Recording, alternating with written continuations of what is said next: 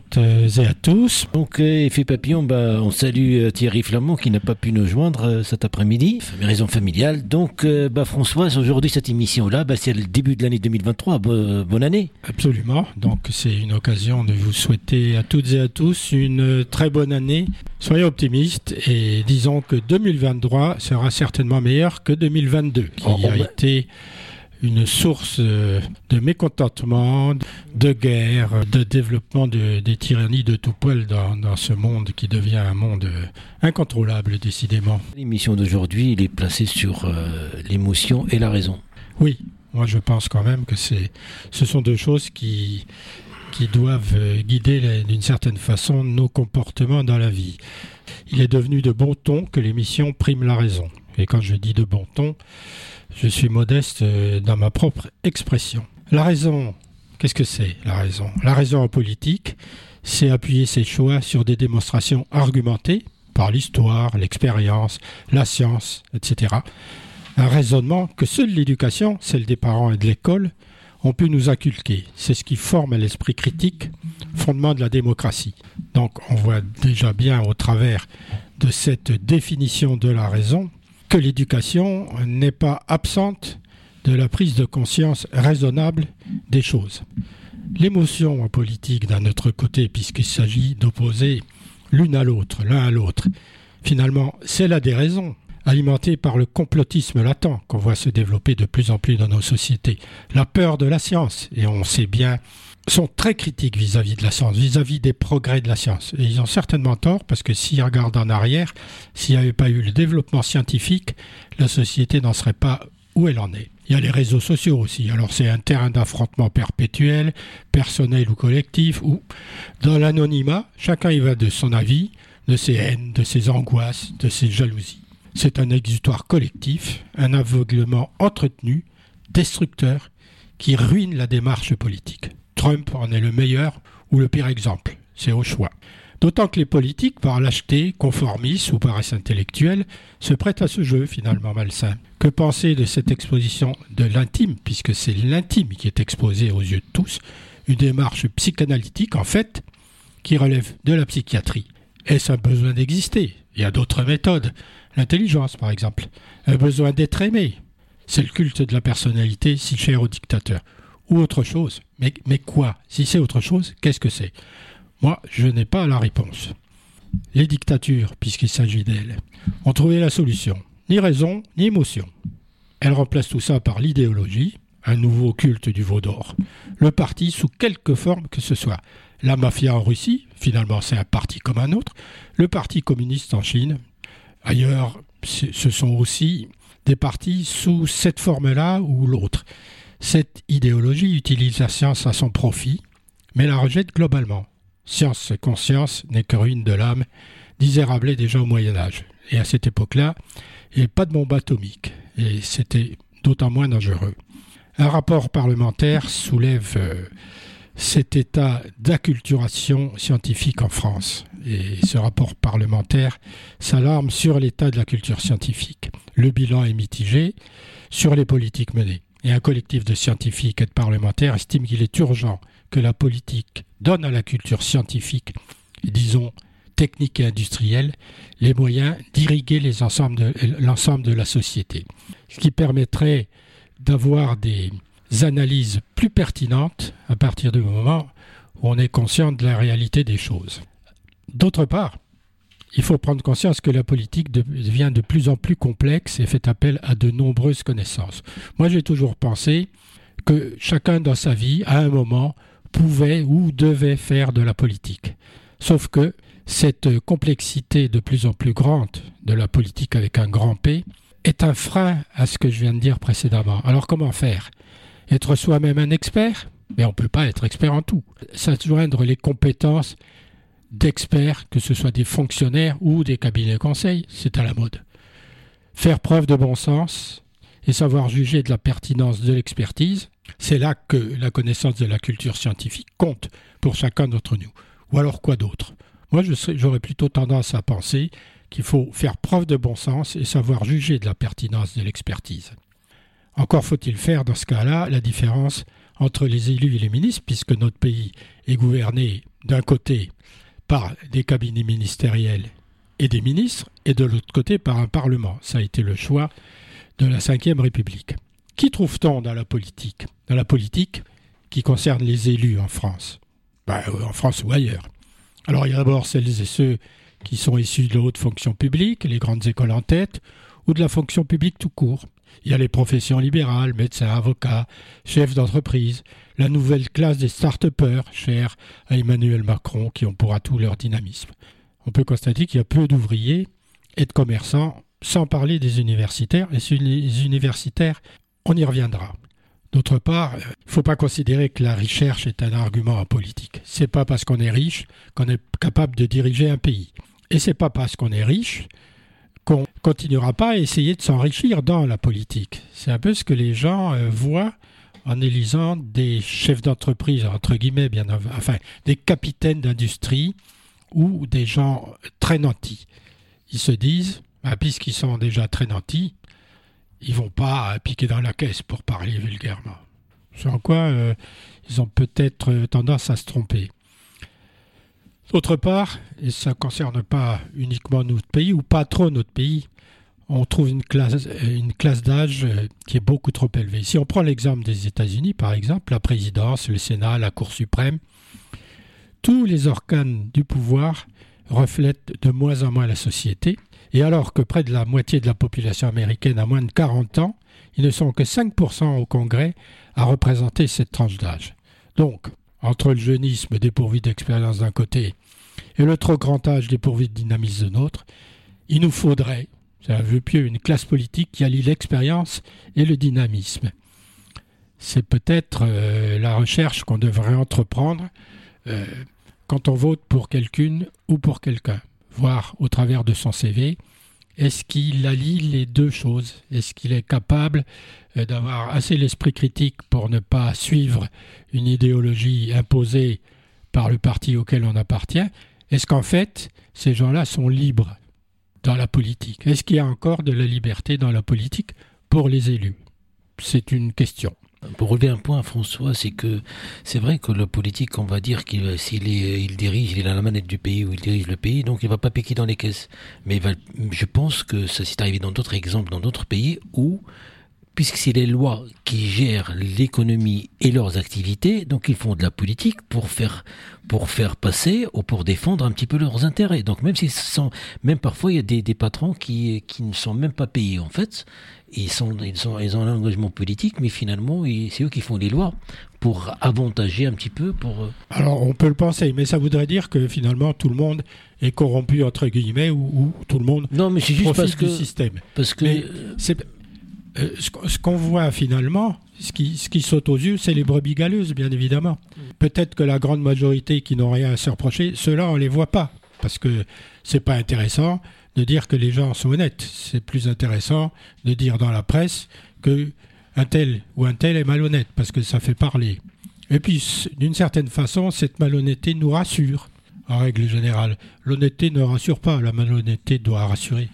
C'est pour ça que ce monde tourne comme ça. N'oublions pas quand même qu'on est dans la mondialisation, le libre-échange et dans le néolibéralisme. Ça veut tout dire sur les comportements des, des individus dans la société et le comportement des entreprises qui sont dirigées par des individus, bien évidemment, dans nos sociétés modernes ou post-modernes.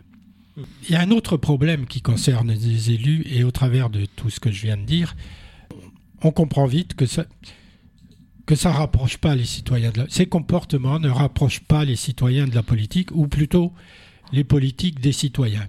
On a l'impression que les politiques sont complètement éloignés des préoccupations réelles du peuple. Ils sont, comme on dit, hors sol. Il faudrait donc adjoindre aux politiques un corps intermédiaire autre que les syndicats, qui sont professionnels ou catégoriels, pour euh, remonter la réalité de la vie réelle vers le sommet de la pyramide de façon à prendre les bonnes décisions en toute connaissance de cause. Cette société civile, on l'appelle comme ça, c'est globalisé. C'est une arlésienne de la vie politique parce que ça fait longtemps qu'on en parle. Ségolène Royal en parlait déjà dans sa campagne présidentielle. Si cette société civile prend sa vraie place dans la politique, il faut qu'elle n'alourdisse pas le système, bien évidemment, qu'elle ne décuple pas les temps de prise de décision, ce qui est souvent le cas, Et il ne faut pas créer des commissions qui parlent, qui parlent, qui parlent, comme je fais en ce moment. Euh, donc cette société civile, elle doit trouver sa juste place dans le système. Elle équilibrerait les deux plateaux de la balance, c'est-à-dire qu'elle serait le vrai intermédiaire entre le peuple, avec un grand P, et puis la politique, avec un grand P aussi de l'autre côté, celle qui est faite par les élus et par les fonctionnaires.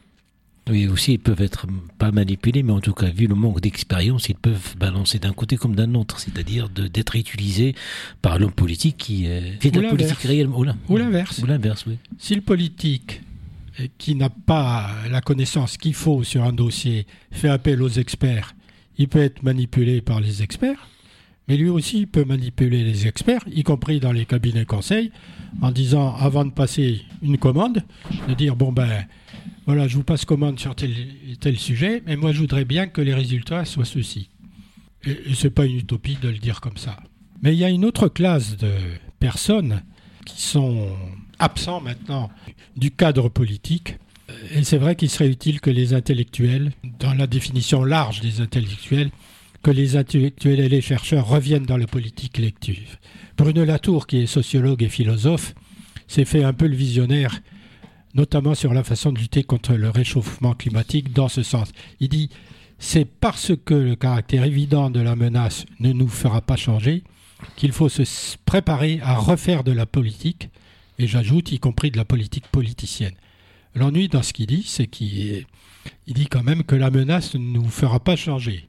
Euh, il n'y a pas de quoi être optimiste, ce qui veut dire que quelle que soit la menace et quelle que soit la façon dont on nous montre que la menace progresse dans le réchauffement climatique, c'est pas ça qui fera changer les choses. Donc, donc on reste dans le cadre de l'égoïsme individuel, on regarde les choses se faire, et tant qu'on n'est pas touché directement, ben, tant pis pour la suite.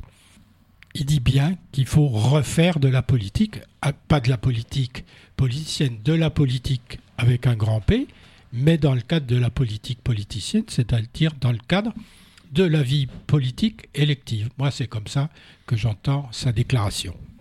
D'autre part, et pour en revenir un peu euh, de compromission qu'il peut y avoir entre les décideurs et puis euh, certains profiteurs, il serait également utile que ces élus et fonctionnaires, les fonctionnaires, ils pratiquent le pantouflage, c'est-à-dire qu'ils font la navette entre le public et le privé, et parfois euh, ils sont fonctionnaires dans un cabinet technique et on les retrouve dans une entreprise euh, qui couvre le domaine euh, technique de ce cabinet ou de ce ministère. Donc évidemment, ils sont à la source de l'information et ils font profiter l'entreprise dans laquelle ils travaillent d'informations qui sont euh, parfois des informations qui ne sont pas bonnes à mettre entre toutes les mains.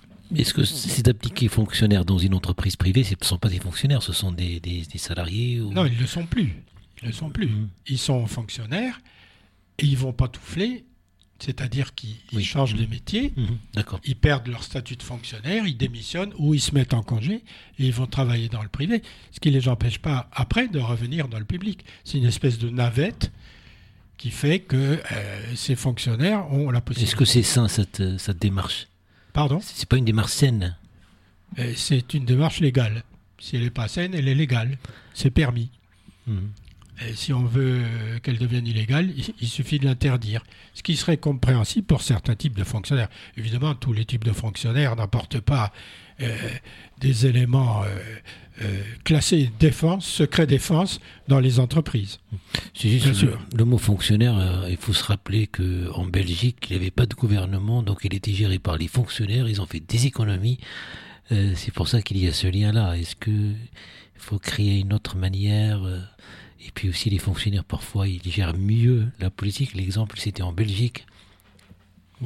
Bah, dans fonctionnaire, euh, il y a fonction, fonctionner. Donc les fonctionnaires, ils sont là pour faire fonctionner un système. Mais c'est pas aux fonctionnaires de prendre des décisions politiques. C'est le politique, c'est un chef d'orchestre. Les fonctionnaires, c'est des musiciens. Le politique, euh, il tient la baguette et il leur dit comment il faut jouer la partition. Ils font des choix. Et ils n'ont pas à jouer leur partition dans l'orchestre. Mais ils font des choix. Déjà, on a des lois qui régissent la société, donc ces fonctionnaires, ils ont réagi suivant les lois. Donc l'homme politique, il fait des choix. Ah bah, l'homme politique, il est là pour faire des choix. Tout à fait. Et, surtout l'homme politique, euh, non élu, je veux dire. Hmm. Le, ministre, il est là pour faire des choix politiques sur un dossier. En fonction de ce qu'on lui dit, des expertises qu'il a, il va faire tel ou tel choix. Il fait appel à son bon sens, à son pragmatisme. Euh, élus ou non élus d'ailleurs, les ministres? Ben, Les ministres ne sont pas élus. Tout à fait. La plupart du temps, mais il peut être d'ailleurs. Ce ne sont d'ailleurs la plupart du temps pas des... Ce que je veux dire, ils n'ont pas fait de la politique, mais comme le ministre de la Justice, euh, Moretti par exemple, d'autres. Qui... Non, non, le ministre de la Justice, euh, c'est un avocat. D'ailleurs, ce qui serait intéressant, c'est de savoir si il est opportun que le ministre de la Justice soit un avocat ou bien un magistrat ou bien quelqu'un qui vienne complètement de l'extérieur. C'est un débat euh, dont on parle plus, mais qui devrait toujours avoir lieu. Est-ce que le ministre de l'Éducation nationale doit être un professeur euh, d'université ou un professeur de collège ou, de lycée, un membre de l'administration euh, de l'éducation nationale ou quelqu'un qui ou, un président de, syndicat ou quelqu'un qui est complètement extérieur. Autrement dit, est-ce que un ministre doit être un, naïf entre guillemets euh, qui a de la bonne volonté et qui n'a pas toutes les connaissances et compétences qu'il peut acquérir après Ou bien est-ce que ça doit déjà être un spécialiste de la chose qu'on met à la tête d'un ministère? C'est une question à laquelle il faudrait arriver à répondre. Mais on oublie toujours d'avoir ce débat. Par contre, c'est rarement un élu. Mmh. Donc on va faire une pause musicale, euh, François. On va faire une pause, on, va, écouter. J'ajoute simplement pour euh, cette histoire de, de, de, corruption qu'on a un très mauvais exemple, évidemment, au Parlement européen, où on vient de s'apercevoir quand même, et c'est quand même incroyable qu'on s'aperçoive de ça maintenant. On se demande qui contrôle le Parlement européen, qui contrôle les élus du Parlement européen, leur patrimoine et ce qu'ils font, et on s'aperçoit que trois députés du Parlement euh, européen ont été financés par le Qatar pour faire passer, pour pour favoriser la position du Qatar auprès de l'Union européenne sur certaines décisions euh, du Parlement. C'est quand même scandaleux. C'est scandaleux qu'il n'y ait pas de régulation euh, politique et technique à l'intérieur de, cette énorme machine qu'est le Parlement européen. Alors on peut se poser la même question au sein de la Commission. On ne se la pose pas jusqu'au jour où encore on s'apercevra que, que tel euh, que tel président, que tel, euh, que tel responsable de la commission est en contact avec euh, un pays ou une entité particulière. C'est ça qui en fait fait que la démocratie euh, baisse la tête de plus en plus. C'est que à force de ne pas, à force de vouloir la liberté, eh ben trop de liberté tue la liberté. Et là, ils sont libres de faire ce qu'ils veulent, ils se font prendre, évidemment, c'est très mauvais pour la démocratie et pour la liberté. Mais en tout cas, c'est un dossier qui était commencé avec le Qatar Gate, maintenant c'est le Maroc Gate, et puis c'est une affaire qui dure depuis 2013. Et on va revenir bien sûr sur une émission spéciale sur, parce que la, presse ne parle pas, donc on va donner des noms, les, ministres ou les élus qui étaient et sont en prison actuellement. C'est une affaire très très grande, donc on va rester en musique. Euh, avec Charlie qu'on est en train de découvrir parce que c'est son dernier album avant le Covid. C'est un album qui est sorti en 2018-2019 et vraiment euh, Charlie Le Couture, il revient à son amour, ses premiers amours à la guitare. Donc on va écouter Another Man Blues de Charlie Les Coutures.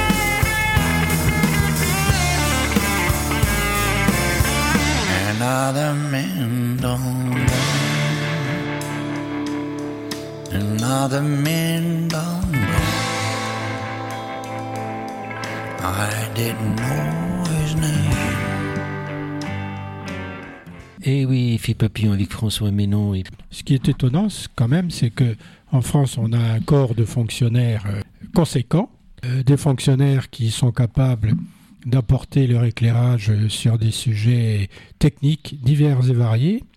Si on fait appel à des cabinets conseils, c'est qu'on considère qu'ils ne sont pas assez pertinents.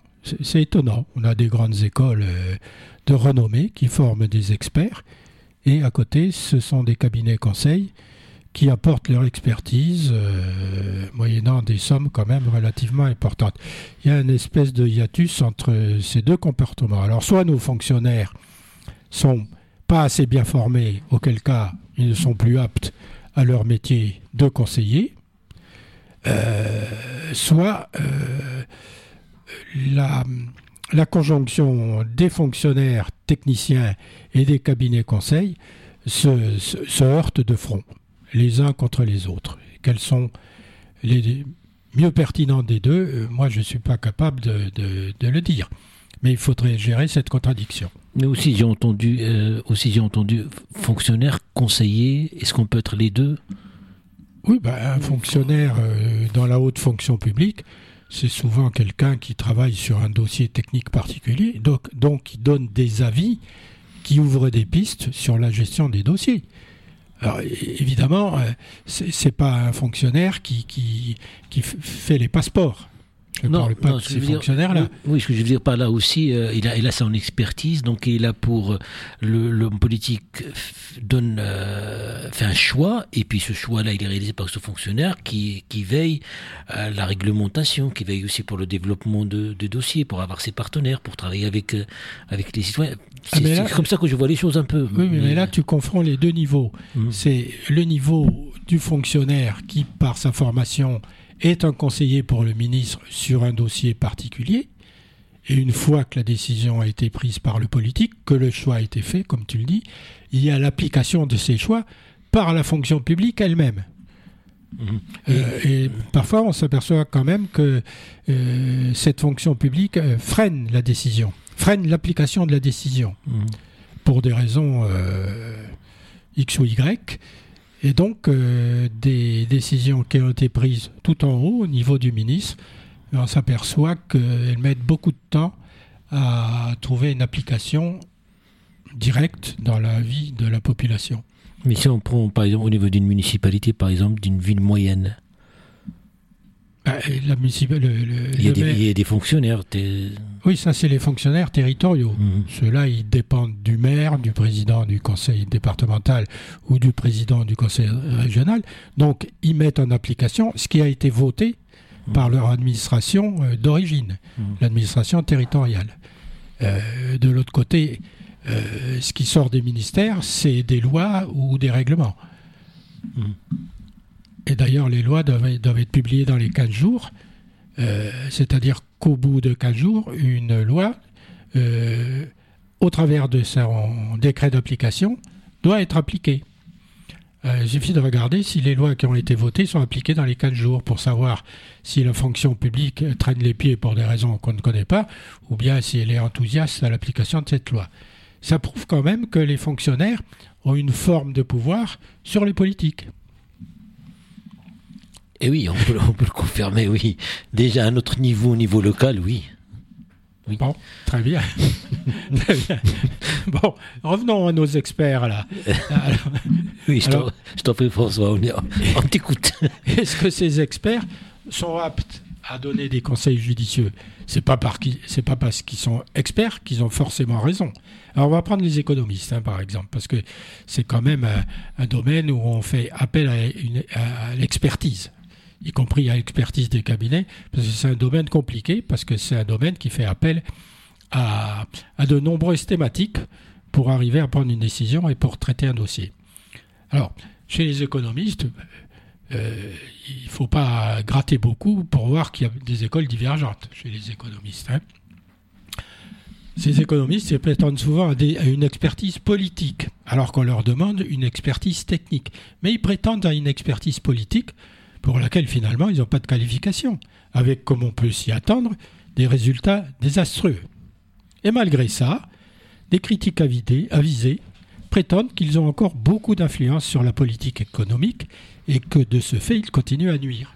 Donc, les politiques suivent la voie tracée par les économistes. Sauf que euh, les uns disent une chose et les autres disent carrément une chose différente. Alors mettez-vous à la place du politique qui est coincé entre deux choix opposés. Euh, c'est quand même pas facile de prendre la décision, sauf à être soi-même l'otage de ses propres conseillers, comme je disais euh, précédemment.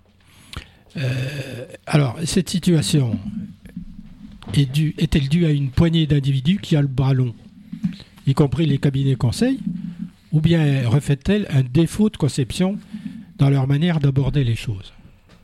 Donc, est-ce que les études économiques sont la façon dont on procède aux études économiques est, mal faite et n'arrive pas à traiter le problème de la façon dont il faudrait le traiter. Ça- c'est un problème finalement euh, qui relève des études qu'on a fait en économie et qui formatent aussi la façon d'aborder l'économie par les économistes eux-mêmes. Donc ça remet en cause la formation des économistes. Euh, on peut constater que non seulement la plupart des économistes n'ont pas prédit la crise, c'est évident, hein, ils l'ont pas prédit du tout, mais selon certains, ils l'auraient même facilité. C'est-à-dire qu'ils ont profité de cette crise euh, pour peut-être euh, favoriser des entités ou des individus à accompagner cette crise et à profiter de la crise elle-même, de la crise du Covid, de la crise en Ukraine.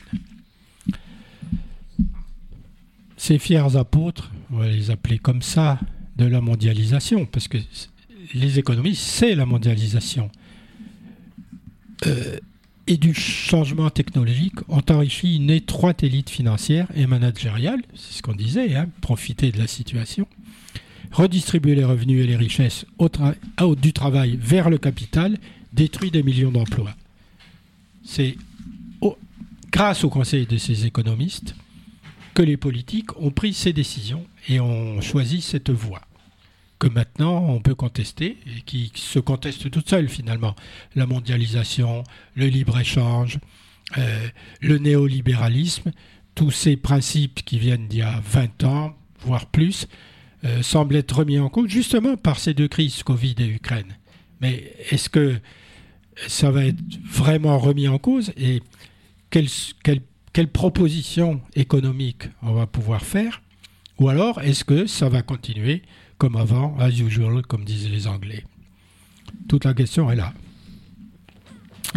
Donc, le savoir des économistes n'est pas tel que les responsables politiques doivent suivre en toute confiance leurs préceptes.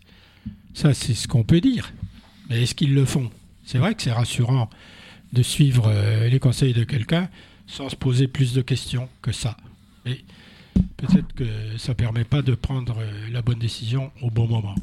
Alors on peut se poser la question maintenant, au travers de tout ce qui se passe dans ce monde, toutes les catastrophes naturelles et pas naturelles, est-ce que la bonne décision est prise au bon moment par les politiques? Si oui ou sinon, est-ce que derrière, les experts, les conseillers ont été de bons conseils? Point d'interrogation. Bah, puisqu'on n'a pas rien n'a vu ou n'a vu venir euh, cette crise-là qui, euh, qui, est, une crise inédite en fait. Donc il y a des décisions qui ont été prises. Euh, c'est simplement pour prendre des décisions finalement. Donc il a fallu cette expérience-là et après relativement les quelques bonnes décisions. Bah, le problème c'est que quand on prend des décisions dans l'urgence, la plupart du temps, elles sont pas bonnes puisque c'est pas la raison qui mène la danse, mais c'est l'émotion. D'autre part, si on a inventé la prospective, c'est-à-dire euh, de faire des prévisions à 30 ans, euh, on est quand même censé avoir envisagé, pour les deux cas qui nous préoccupent, envisagé qu'il y ait de nouvelles pandémies, dont le Covid. Il y a des gens qui travaillent là-dessus et qui les envisagent et qui continuent à envisager de nouvelles pandémies. Quant à la guerre en Ukraine, évidemment, nous étions dans une période de paix en Europe.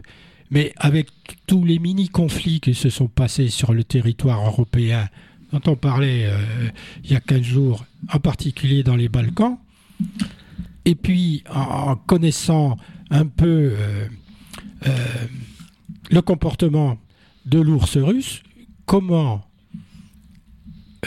a-t-on pu faire l'impasse sur la possibilité d'un conflit généré par la Russie alors, on a fait l'impasse par, par euh, comment dire, parce qu'on n'a pas assez réfléchi ou parce qu'on n'a pas voulu réfléchir. Mhm.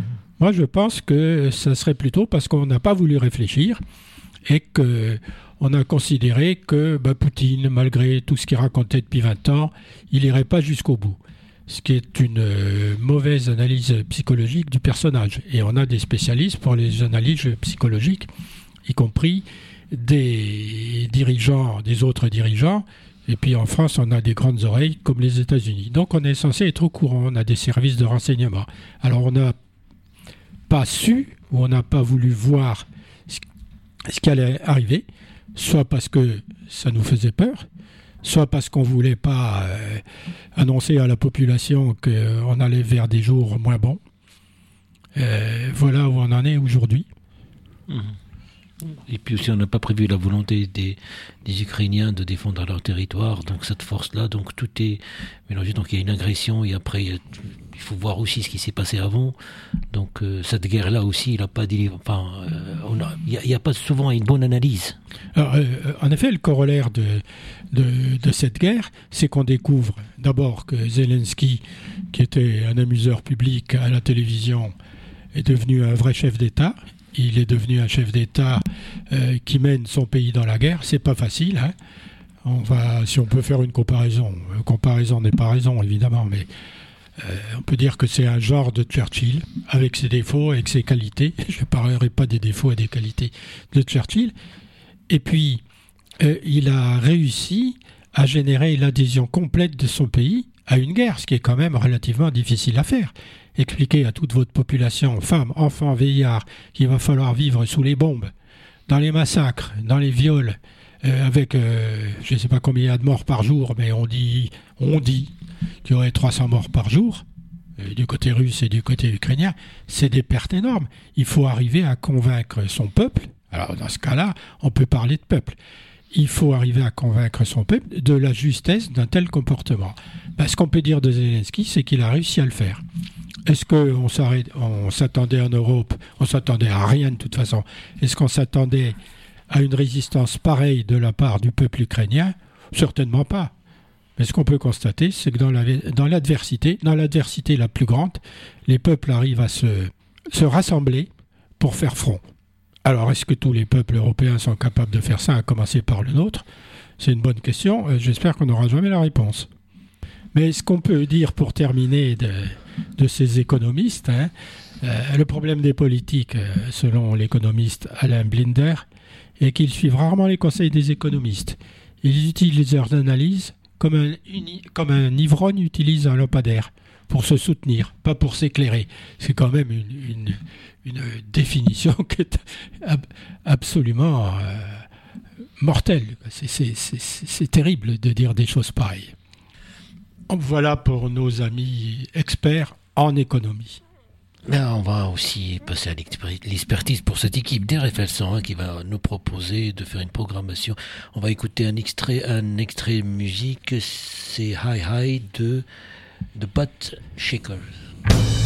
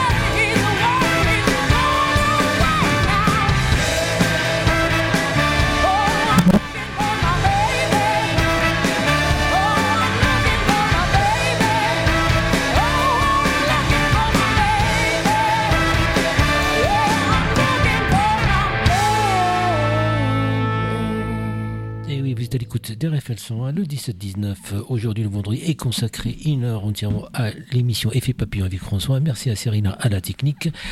Et puis cité de Pat Checkers et donc aussi du blues, un peu, du blues qui vient des États-Unis.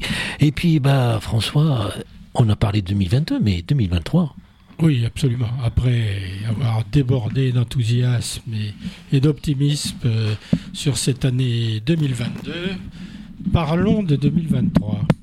Alors parler de 2023, c'est faire de la prévision, évidemment, parce qu'on ne peut pas savoir euh, ce qui va se passer, sauf à extrapoler à partir de 2022.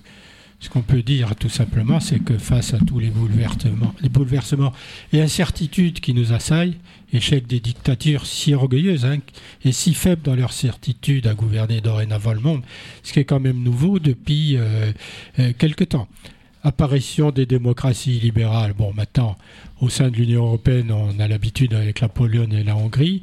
Affaiblissement de toutes les démocraties pour la raison qu'on a exposée précédemment, c'est-à-dire la déconnexion de la politique, entre parenthèses, les élus et peut-être le corps des fonctionnaires, déconnexion de cette entité-là vis-à-vis des attentes du peuple.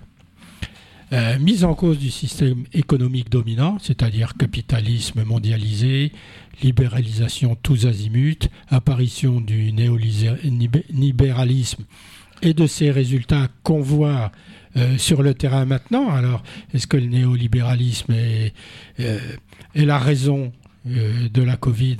Bah, Oui, pourquoi pas. Est-ce que le néolibéralisme est le résultat de la guerre en Ukraine? Oui, pourquoi pas, mais pas uniquement. Alors, face à tous ces éléments, est-ce qu'un modèle peut émerger? Ne serait-ce que modestement, bien évidemment. Est-ce qu'un modèle peut émerger du lot pour proposer de nouvelles bases pour reconstruire notre maison commune? C'est comme ça qu'on a l'habitude de dire pour l'Union européenne. L'Europe, c'est notre maison commune. L'Occident, c'est pas notre maison commune, c'est l'Europe.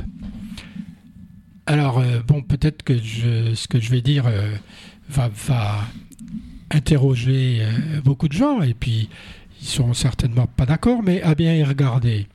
Est-ce que la France, notre pays, cœur encore battant de la démocratie malgré tous ses défauts, je dis bien cœur encore battant de la démocratie, qui est construite sur une incompréhension généralisée mais logique qu'on appelle la laïcité, puisqu'on est à peu près le seul pays au monde hein, qui est dans dans, le frontispice de la République, liberté, égalité, fraternité, trois points, laïcité, un concept que personne ne comprend, sauf les Français à cause de la révolution de 1789 et de l'antériorité de la construction de la royauté au travers du christianisme, ou plutôt de la chrétienté. Est-ce que notre pays pourrait être ce modèle? Alors on peut résumer ce modèle en trois axes hein, euh, qui sont, euh, euh, qui sont d'aujourd'hui, de notre temps. Ce modèle, ça serait laïcité nucléaire sociale. C'est un raccourci, bien évidemment. Hein. Mais après tout, la laïcité, oui, notre modèle est bâti sur la laïcité. On nous le reproche de tous les côtés et on ne comprend pas pourquoi. Le nucléaire, on a construit notre fourniture en électricité il y a longtemps sur nos centrales nucléaires. Alors bon, évidemment, il y a eu quelques problèmes et, en ce moment, il y a encore des centrales arrêtées pour euh, des raisons euh, techniques, c'est-à-dire euh, des incidents de matériaux. Et puis le fait que le Covid ait certainement retardé les contrôles sur ces centrales. Mais notre pays est bâti sur le nucléaire. Je crois qu'on est à 65% de nucléaire. Euh, le reste étant euh, l'éolien plus le solaire. Et entre les trois, on doit arriver à quoi? 85% ou 90%, quelque chose comme ça. Ce qui est quand même incroyable par rapport aux résultats des autres pays. Prenons l'Allemagne, ne prenons qu'elle. Bon, enfin, laïcité nucléaire sociale, c'est une solution plutôt que le problème qu'on plaît à décliner dans notre attitude critique et historique envers nous-mêmes et sous la pression des autres aussi. Donc, une des caractéristiques de notre peuple, du peuple français, c'est d'être toujours critique, de penser qu'on est toujours moins bon que les autres, puis les autres nous mettent la pression pour nous faire sentir qu'en effet, nous sommes moins bons qu'eux. Bah, il faut peut-être arrêter avec ça. Et 2023, du coup, s'ouvre sur un monde nouveau, redessiné par la guerre, le Covid, les, pénuries énergétiques et alimentaires, l'inflation, l'urgence climatique maintenant affirmée, les prétentions des dictatures à éliminer les démocraties, en entraînant à leur suite les pays revanchards, surtout en Afrique, maltraités, illuminés ou naïfs. Le chaos, donc, d'une certaine façon, revient en force. Et s'il revient en force, et que euh, le monde entier est en train de se réarmer, nos, ventes d'armes, euh, quand même, amènent beaucoup de ressources à nos pays, surtout nos pays européens, mais surtout à l'Amérique. Quand on achète des armes, c'est peut-être pas pour les stocker. On aurait plutôt tendance à les utiliser. C'est pas une bonne nouvelle. Alors évidemment, hein, Poutine porte une grande responsabilité dans toute cette histoire. Il a ramené la guerre en Europe, merci. Ce choix s'appuie sur aucune nécessité. Xi Jinping, lui, de son côté, il choisit aussi la tension avec l'Occident, avec Taïwan. Faut dire que le Covid lui revient dans la figure. La croissance économique, base du contrat du PC chinois avec le peuple chinois, faiblit fortement. Euh, et peut-être pour longtemps les économistes, encore eux, disent que non, ça ne va pas durer longtemps et que l'économie chinoise va se relancer en relançant l'économie mondiale. Trois points de suspension. Est-ce que c'est vrai? Est-ce que c'est faux? L'avenir nous le dira. En attendant, Xi Jinping compense en augmentant la pression militaire diplomatique et diplomatique comptant sur la faiblesse des démocraties. L'Ukraine ne, lui sert pas de leçon. C'est pourquoi le soutien à l'Ukraine est stratégique et doit continuer à s'amplifier quoi qu'il en coûte, surtout dans les jours qui viennent, mais on parlera de l'Ukraine euh, rapidement un peu plus loin. Alors, parce que Poutine ne renonce à rien, il ne faut pas penser que ce type peut reculer. Il compte sur l'hiver pour épuiser les Ukrainiens et surtout lasser les Américains. Il doit avoir tort. C'est impératif qu'il ait tort. S'il n'a pas tort, il en est fini de la paix en Europe, puis de la paix peut-être dans le monde. Quant à Jinping, lui, il est plus prudent, il regarde et avance ses pions. Tant que le coup prenne, lui, effleure pas le bout des doigts.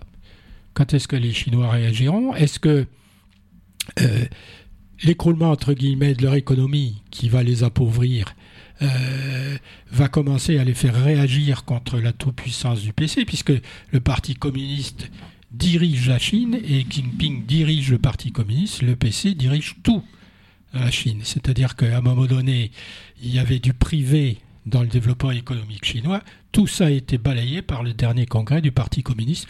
Tout est revenu au Parti communiste et aux jambes du Parti communiste qui profitent largement euh, des prébandes euh, de la gouvernance du pays.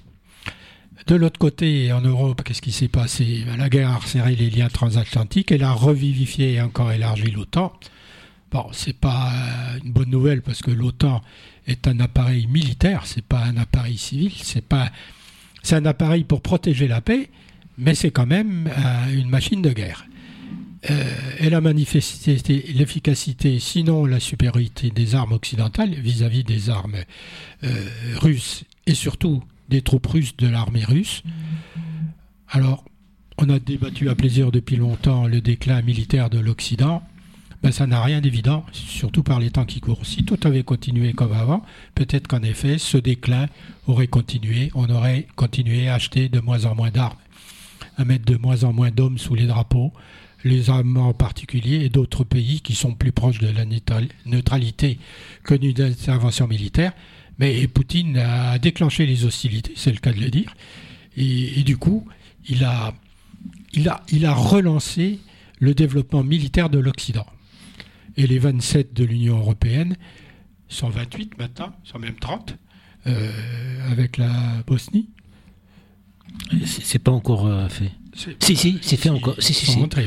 Si, si, sont rentrés même. Euh, oui. bon, ben, l'Union européenne a été de façon interne solidaire. Elle est restée unie dans son soutien à Kiev, malgré des divergences, et dans les politiques de sanctions vis-à-vis de Moscou, malgré des divergences sur le prix du gaz, etc. etc. Du coup, euh, cette guerre, elle a resserré les liens politiques au sein de l'Europe, euh, qui n'avaient que des liens économiques, les liens politiques étaient complètement distendus. Alors, ils sont resserrés autant que, autant que faire se peut, avec, les, avec les particularités de chacun et les intérêts bien compris de chacun. Mais il faut faire avec. Euh, et d'une certaine façon, en resserrant ses liens politiques, elle resserre les liens économiques, elle resserre la puissance économique euh, de l'Union européenne. Il ne faut pas oublier que l'Union européenne, c'est le premier marché mondial. C'est le plus gros marché. Mais c'est un marché à 30. Les États-Unis, c'est un gros marché tout seul. La Chine, c'est un gros marché tout seul. L'Inde, c'est un gros marché tout seul. L'Union européenne, c'est un gros marché à 30. Et donc, euh, tout le monde n'est pas du même avis tout le temps au même moment. C'est bien Ça le problème de l'Union européenne. C'est comme ça qu'il faut la gérer. C'est ça la démocratie. Un marché, chaque commerçant applique sa stratégie. Donc c'est un marché. Cette guerre l'a fait avancer d'une certaine façon. Et est-ce que ça va continuer et sous quelle forme? Où est-ce qu'on en est? Puisque Emmanuel Macron a été réélu pour la deuxième fois, deuxième et dernière fois. Ce qu'on peut voir, c'est surtout que le processus de décomposition, recomposition politique initié en 2017 par Emmanuel Macron se poursuit. Les deux anciens grands partis de gouvernement, les Républicains et le PS, ont été relégués en seconde décision. Euh, Pécresse et Hidalgo n'ont recueilli à deux 6,5% des voix au premier tour. Les deux, les deux plus gros partis d'avant. Et la Alors- NUPES? Alors que Zemmour a fait 7%. Et la NUPES? Ben, la ben, on va en parler de la NUPES. Ma- Emmanuel Macron a certes été réélu pour un second mandat, ce qui est un tour de force hein, dans la Ve République, hors période de cohabitation. Le problème, c'est qu'il n'a pas obtenu la majorité à l'Assemblée nationale, ce qui est la règle. C'est pour ça que Mais ça fonctionne toujours. Il y a toujours, euh, soit par le 80, il passe par le 89.3 ou euh, il fait des alliances. Oui, mais ça, la Ve République, elle n'est pas faite pour faire ça.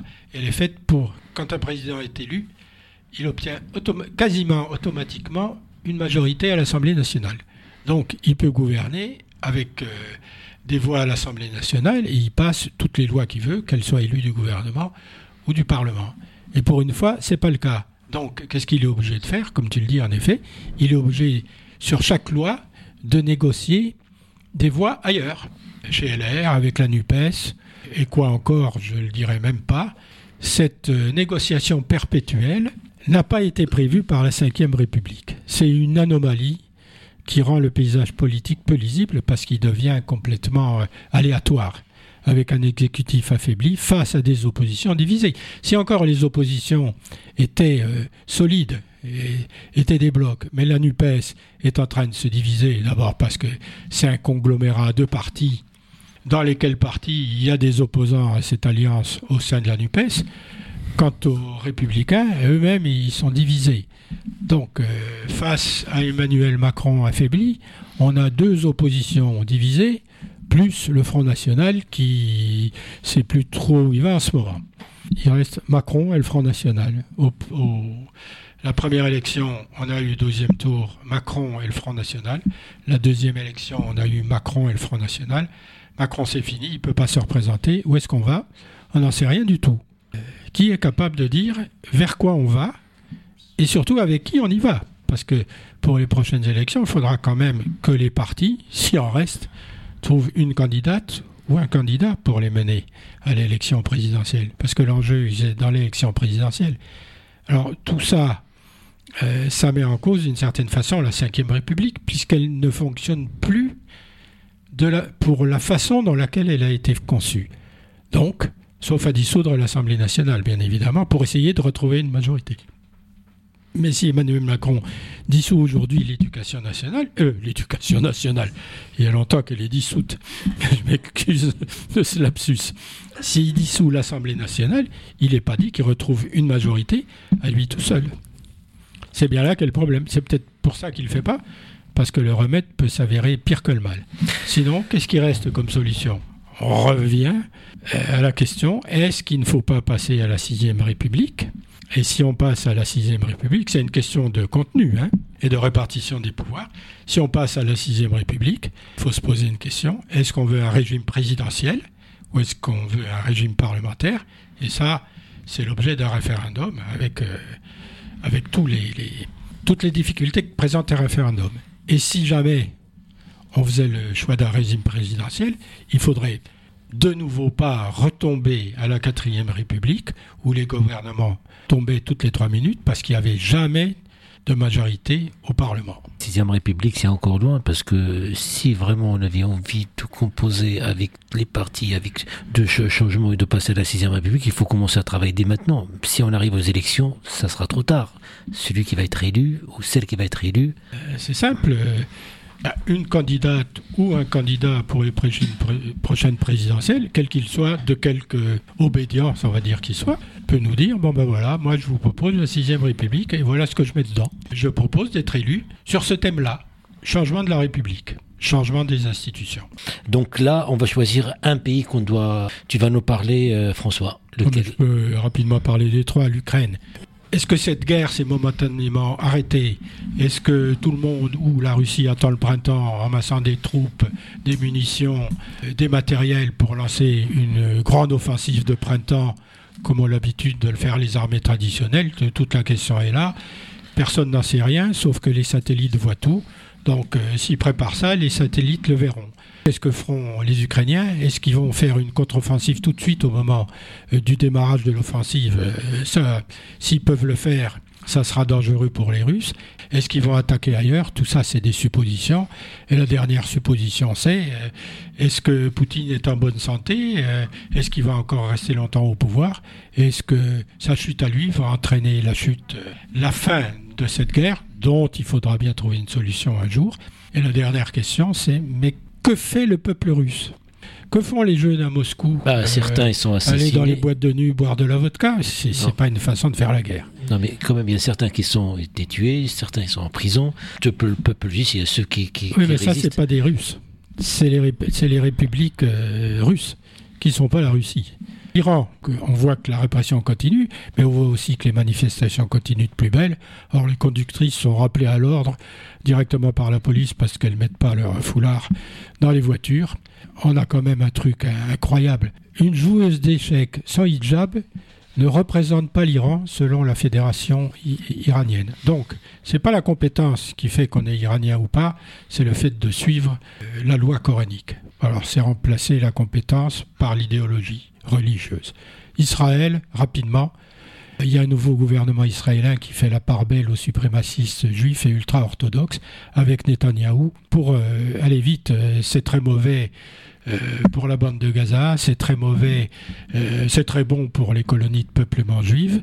Et moi, ce qui me choque le plus, c'est que Biden a félicité son ami Netanyahou, mais on comprend quand même mieux que peut-être Biden laisse le problème iranien dans les mains d'Israël. On rappelle qu'Israël a des bombes atomiques et que le développement de son voisin iranien est totalement, incompréhensible pour Israël qui ne laissera pas faire. Ça évitera peut-être aux États-Unis d'intervenir en Iran.